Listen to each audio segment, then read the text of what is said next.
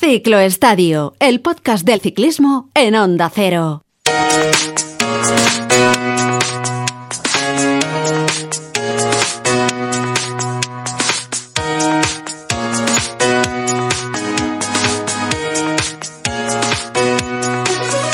Hola, hola, ¿qué tal amigos? Muy buenas, bienvenidos al ciclo estadio de esta semana. Estamos en semanas y en días de preparación, de planificación de entrenamientos, de diseño del calendario que van a disputar los deportistas en los meses venideros. Son semanas de compaginar gimnasio y bicicleta en muchos casos y sobre todo son semanas de mucho diálogo entre los directores y los corredores. Bueno, y hoy vamos a cambiar ligeramente, solo ligeramente el paso de nuestro podcast para hablar de ciclismo femenino, que es una asignatura pendiente que teníamos aquí. Bueno, de un deporte y de una modalidad eh, pujante a todas luces, que gracias al esfuerzo que están haciendo las corredoras, eso está propiciando que cada vez haya mayor interés también por parte de los equipos, que cada vez con mayor frecuencia, afortunadamente, las estructuras apuesten con más fuerza por tener una estructura también femenina, lo que a su vez que haya más corredoras, que haya más equipos, pues también provoca, como la pescadilla que se muerde la cola, que también los organizadores de las carreras apuesten por pruebas por etapas más largas, mejor diseñadas, y también que entren muchos y muy buenos patrocinadores, por cierto.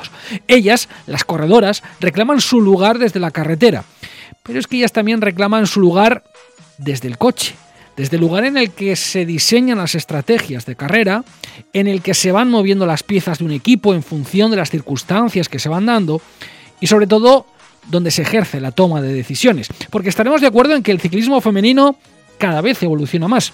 Afortunadamente hay, como decimos, más corredoras, pero quizás, quizás todavía falta que haya más mujeres directoras. Por eso esta semana hemos querido, hemos querido hablar en Ciclo Estadio con una mujer directora que la próxima temporada va a ejercer su profesión nada menos que en el equipo femenino del UAE, del Emirates. Se llama Cristina Sanemeterio y llega al conjunto árabe después de, casi un año, algo más como entrenadora del equipo continental femenino de la UCI, en el Centro Mundial del Ciclismo, en Suiza. Creo, creo que la pillamos allí, precisamente a, a esta ola. Hola Cristina Sanemeterio, ¿qué tal? Muy buenas y bienvenida al Ciclo Estadio de Onda Cero. Hola Javier, muchas gracias. ¿Qué tal? Creo que además te pillamos ahí en Suiza, ¿no? Todavía.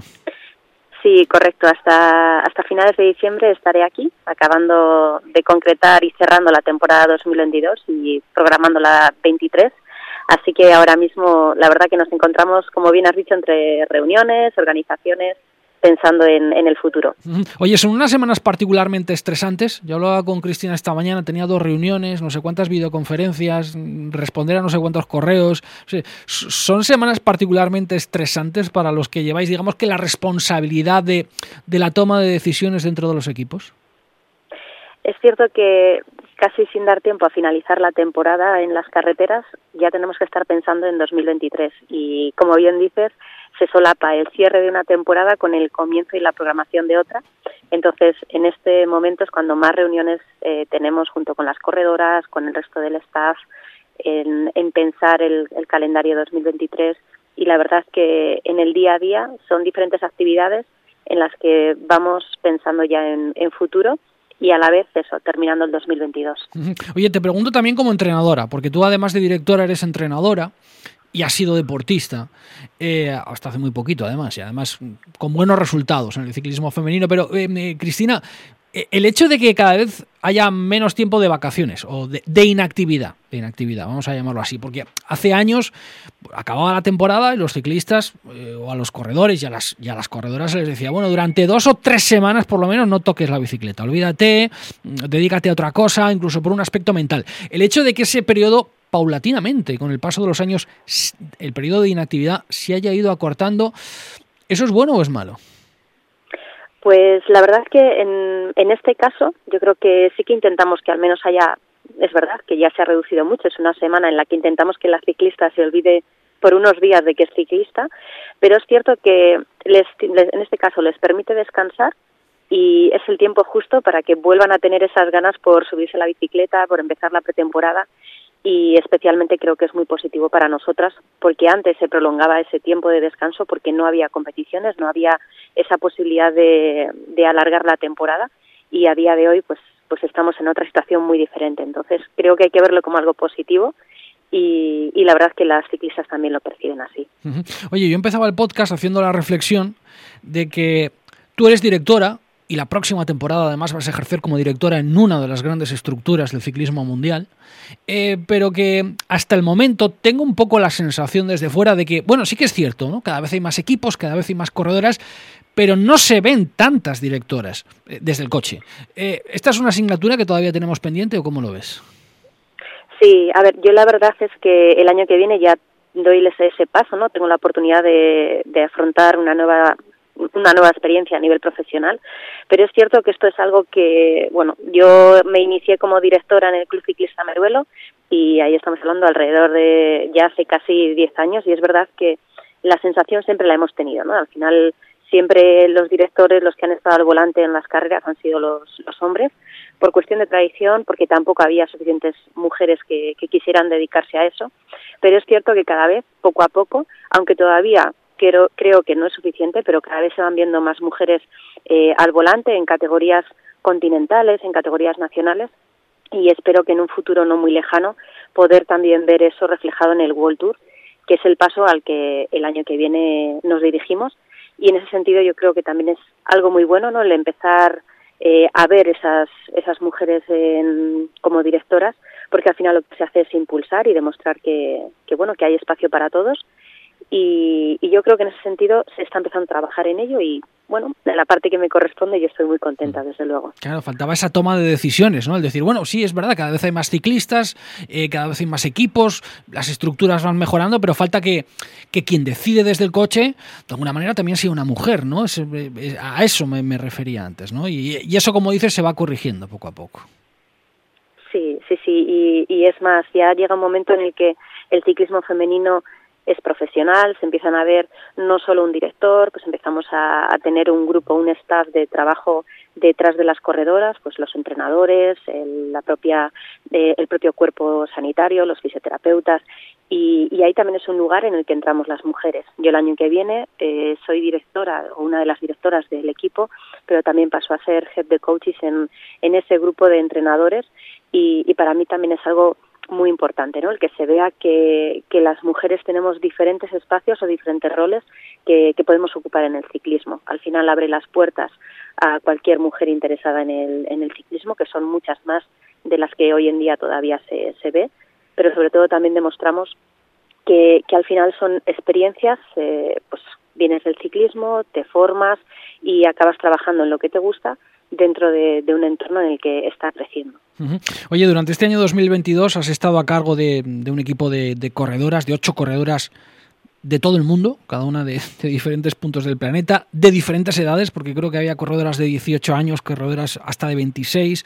La sede del equipo de, la UCI en, ese centro del ciclismo mundial está en Suiza, donde tiene la UCI su, cuartel general. Eh, ¿Cómo valoras la experiencia en la que vas a estar? Como dices, hasta final de año y ya el 1 de enero ya, te pondrás el equipaje del UAE ¿no? como directora, pero ¿cómo valoras esta, esta experiencia de casi un añito ahí en Suiza? Pues personalmente muy gratificante. Es cierto que, que es algo que solo se puede vivir aquí. Al final, trabajar en el Centro Mundial de Ciclismo te da la posibilidad de, vivir con las ciclistas 24 horas.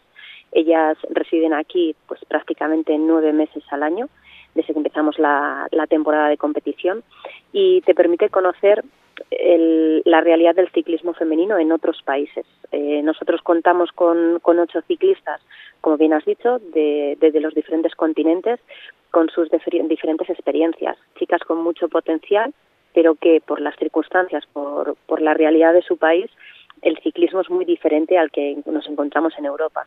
Entonces, trabajar con ellas 24 horas te permite ver cómo en menos de nueve meses han, han dado un salto de calidad muy importante y, y son corredoras que a corto plazo darán un paso al ciclismo profesional.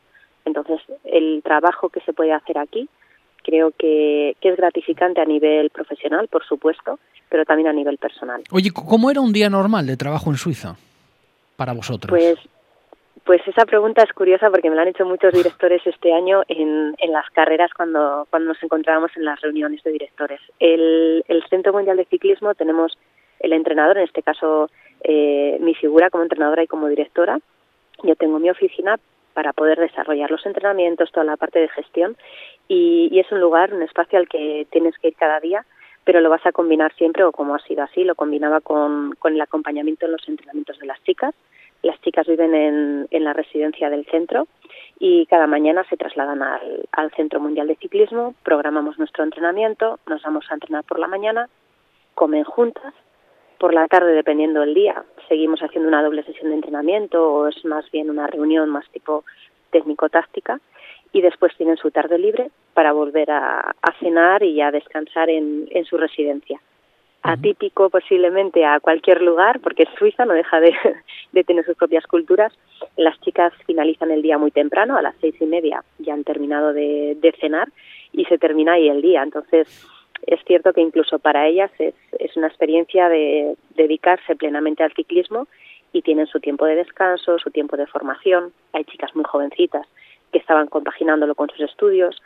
Entonces, sí que te, te permite, como corredora, a las corredoras les permite crecer y dedicarse plenamente al ciclismo en un contexto que se lo facilita 100%. Oye, llevabas unos meses allí en Suiza, en ese Centro Mundial del Ciclismo, en un trabajo que, que lógicamente a ti te encanta, y al de pocos meses te llega la llamada del UAE, un gran equipo que además aspira a todo, ¿no? En, el ciclismo femenino, eh, de un equipo que, que, lógicamente cuando sale a competir sale a ganar, donde el año pasado estaba Mavi García, que, que, no va a estar el año que viene, pero bueno, luego te pregunto de eso.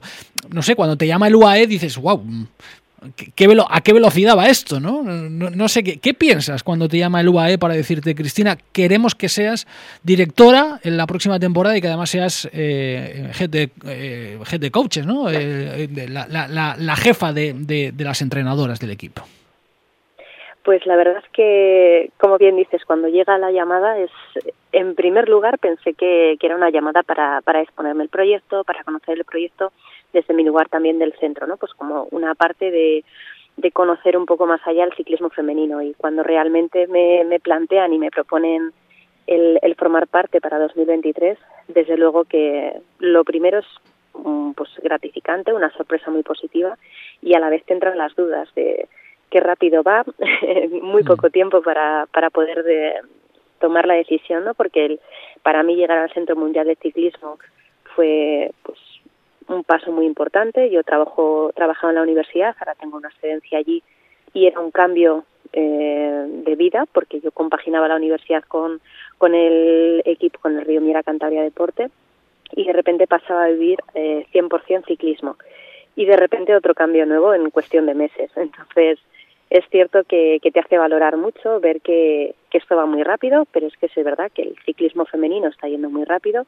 y por supuesto que la oferta no era una oferta cualquiera, es, es un equipo eh, muy muy potente que tiene mucha ambición, pero sobre todo un carácter profesional detrás y mucha seriedad y eso también es lo que lo que quizá más te, te respalda ¿no? y te tranquiliza en, en cuanto tomas esa decisión. Uh -huh. Y por supuesto que el, el UAE no es solo el World Tour, no es solo el equipo que, que podemos o que estamos hablando ahora, sino que también hay un trabajo de desarrollo del ciclismo femenino en, Emiratos, en UAE, y creo que, que, esa parte también personalmente voy a desempeñar allí funciones de formadora de, de entrenadoras y esa parte también me despertó ese interés porque no deja de ser una vertiente que siempre ha estado dentro de mí, que es ayudar a, a formar, a desarrollar eh, mujeres dentro del ciclismo y, y, por supuesto creo que es una oportunidad única. Uh -huh. Oye, no va a estar Mavi García, no vas a coincidir allí con, con Mavi, que ya anunció hace, hace meses también que va a cambiar de, que va a cambiar de equipo. Bueno, no sé, ¿qué, qué, qué esperáis un poco a nivel deportivo y, y, y a, a, qué, a, qué, a qué aspira el UAE femenino el año que viene? Pues sí, como bien dices, es verdad que, que habrá novedades para 2023. El equipo ya ha empezado a presentar sus, sus incorporaciones. Creo que, que la apuesta sigue siendo el, el UAE ambicioso que conocemos, es decir, tiene claro que su objetivo es eh, luchar por, el máximo rendimiento. Ha hecho unas contrataciones con, con jóvenes corredoras, pero que a pesar de, su juventud ya han demostrado este año que, que están eh, a nivel eh, máximo en el, en el World Tour son corredoras que, pues estamos hablando, por ejemplo, de Silvia Pérsico, que ya ha hecho bronce en el Mundial, pero no solo eso, sino que ha demostrado eh, grandes eh, resultados, grandes actuaciones en las grandes vueltas, Tour, hemos visto cómo, cómo ha estado luchando en las etapas reinas. Yo creo que en este caso vamos a contar con corredoras jóvenes, con Sony, corredoras que, que ya han demostrado que a pesar de su juventud, a pesar de, de incluso haber estado corriendo en un equipo continental, cuando han estado peleando en el World Tour han tenido grandes resultados. Han ganado una etapa en la Vuelta a España, es decir, que son corredoras que ya saben lo que es rendir y ahora el objetivo es unificar todos esos talentos pensando en, en el futuro 2023 y, y, por qué no, intentar también pensar en, en generales de, de vueltas y etapas de un día clásicas que, que sean para nosotras muy importantes. Bueno, hace poquitas semanas se presentaba el Tour femenino, que este año además va a tener pues, una meta en el Tourmalet, una contrarreloj de 22 kilómetros en los alrededores de Po, el Tour femenino que va a comenzar el mismo día del final del, del masculino, pero esta vez no lo hace en París, eh, va a empezar en Clermont-Ferrand. Eh, bueno, eh, mm, claro, el UAE eh, cuando sale, sale a ganar. Eh, hay una gran dominadora de, las grandes vueltas femeninas, como es Annemiek van Bleuten, eh, la, ciclista de Movistar. No sé, ¿la veis imbatible o no? O, como todos los corredores, tiene, tiene su punto en donde en algún momento eh, esta historia puede cambiar. Cris, ¿cómo lo ves a día de hoy? Bueno, siempre yo creo que hay que ser realistas y respetuosos. Creo que, que ha demostrado ser una histórica ciclista, eh, cuando se habla de grandes vueltas, cuando se, habla de grandes eventos, siempre está ahí y, y, siempre hay que correr desde el respeto. Por supuesto, vamos a intentar encontrar esos puntos débiles, trabajar como equipo y, y siempre intentar llegar a, en la medida de lo posible a, a ser o a plantar cara a las grandes rivales. Ese es el objetivo pero como, como te digo, siempre desde el respeto y, y, sabiendo ¿no? la realidad en la que nos encontramos. Sabiendo que ahora mismo es una ciclista que la mayoría de los casos está a otro nivel, ¿no? Pero, pero bueno, es, siempre, siempre hay un inicio y un final de cualquier ciclo deportivo, ¿no? También. Oye, la, las carreras, de, de, lo que has visto de los recorridos de, del Giro, del Tour, de la Vuelta, no sé, ¿qué, qué te llama la atención, eh, Cris? Bueno, personalmente yo creo que, que este 2023 es un paso también en las grandes carreras, en las grandes vueltas. Eh, se está impulsando más el ciclismo femenino, se quiere ver más espectáculo en, en esta categoría y yo creo que el poder encontrar en estas grandes vueltas los, eh, pues los grandes monumentos, eh, poder llegar a, a los picos emblemáticos, tener también contrarreloj, creo que eso va a dar más espectáculo y a su vez también va a permitir eh, de alguna manera ¿no? que las generales y las, las victorias pueden estar más abiertas. Y, y ahora lo que nos queda a, a la parte que, que está detrás de las corredoras, al cuerpo técnico, también es empezar a pensar en, en esos calendarios, en esos circuitos, en esos recorridos y, y ver la mejor manera de, de, poder tener un gran rendimiento en ellos. Oye, te pregunto también un, poco por el ciclismo femenino español. Tú, tú, digamos que afortunadamente te ha llegado la oportunidad porque te la has ganado de trabajar en la UCI, en el Centro de Ciclismo Mundial, en una gran estructura como UAE, pero conoces perfectamente de tus orígenes en, el río Mira cómo es la realidad del ciclismo femenino español, eh, que no es una realidad sencilla, aunque cada vez va mejorando y cada vez se, in, se incorpora, ¿no? cada vez también más, más equipos, más, más patrocinadores. Se, se, intentaba que este año, bueno, pues eh, todos los equipos eh, continentales fueran ya profesionales eh, que, fuera obligatorio el alta laboral de las ciclistas, insisto, para todos los equipos continentales españoles, era algo que iba a entrar en vigor el próximo año, finalmente se ha aplazado a 2024 porque los equipos prácticamente tenían que duplicar el presupuesto. Bueno, no sé, a nivel español y a nivel de competición eh, de equipos en nuestro país, ¿cuál es la radiografía que haces? Bueno, como bien dices, yo creo que nunca voy a olvidar mis orígenes porque creo que son los que me han llevado a estar donde estoy ahora y, he vivido muy, muy de cerca todo el proceso de evolución del ciclismo femenino español. Creo que, que hay que darle su espacio, su tiempo. Si miramos atrás y, y estamos hablando de, de un cambio relativamente joven, porque no hace en, en 2013, cuando estaba en la Federación Española, no hablábamos de ciclismo femenino como hay ahora, ni vamos, creo que a años luz estamos, pero la realidad es que me parece una buena iniciativa, ¿no? Que, que, que se quiera apoyar el crecimiento del ciclismo femenino, pero como bien dices, también necesitamos ese espacio, necesitamos tiempos. Los, los equipos están en España están dando lo máximo que, que pueden dar eh, para que haya un calendario, para que haya corredoras, para que se pueda desarrollar ese, esa evolución. Pero es cierto que no podemos dar grandes pasos tan rápido porque todavía hoy por hoy los, los patrocinios, los sponsors, los presupuestos eh, no, no permiten desarrollar ese ciclismo profesional como, como los equipos quieren, como las instituciones quieren. Y, y ojalá que podamos hablar de, del 2024 ese, ese siguiente paso pero yo creo que no solo hay que pensar en, el profesionalismo de cara a, los a los salarios hacia las ciclistas, la seguridad social, que por supuesto es importante, pero hay otras formas y, y otros pasos previos que se tienen que dar en el ciclismo femenino español, porque si solo nos fijamos en la en la élite, en el profesionalismo, vamos a volver a caer en los problemas que tuvimos hace años, es decir, no había base, no había un, un respaldo al, a las jóvenes ciclistas y, eso es lo que nunca podemos olvidar. Entonces, yo creo que ahora mismo está gozando de buena salud, hay calendario para las chicas, hay muchos equipos, cada vez hay más corredoras, entonces creo que es el momento de hacer un balance general, revisar qué es el siguiente paso, cuál es el siguiente paso realmente que hay que dar para estructurar bien los equipos, para estructurar bien las competiciones y, por supuesto, cuando llegue ese momento y cuando puedan realmente tener ese, ese presupuesto, poder dar ese paso al profesionalismo.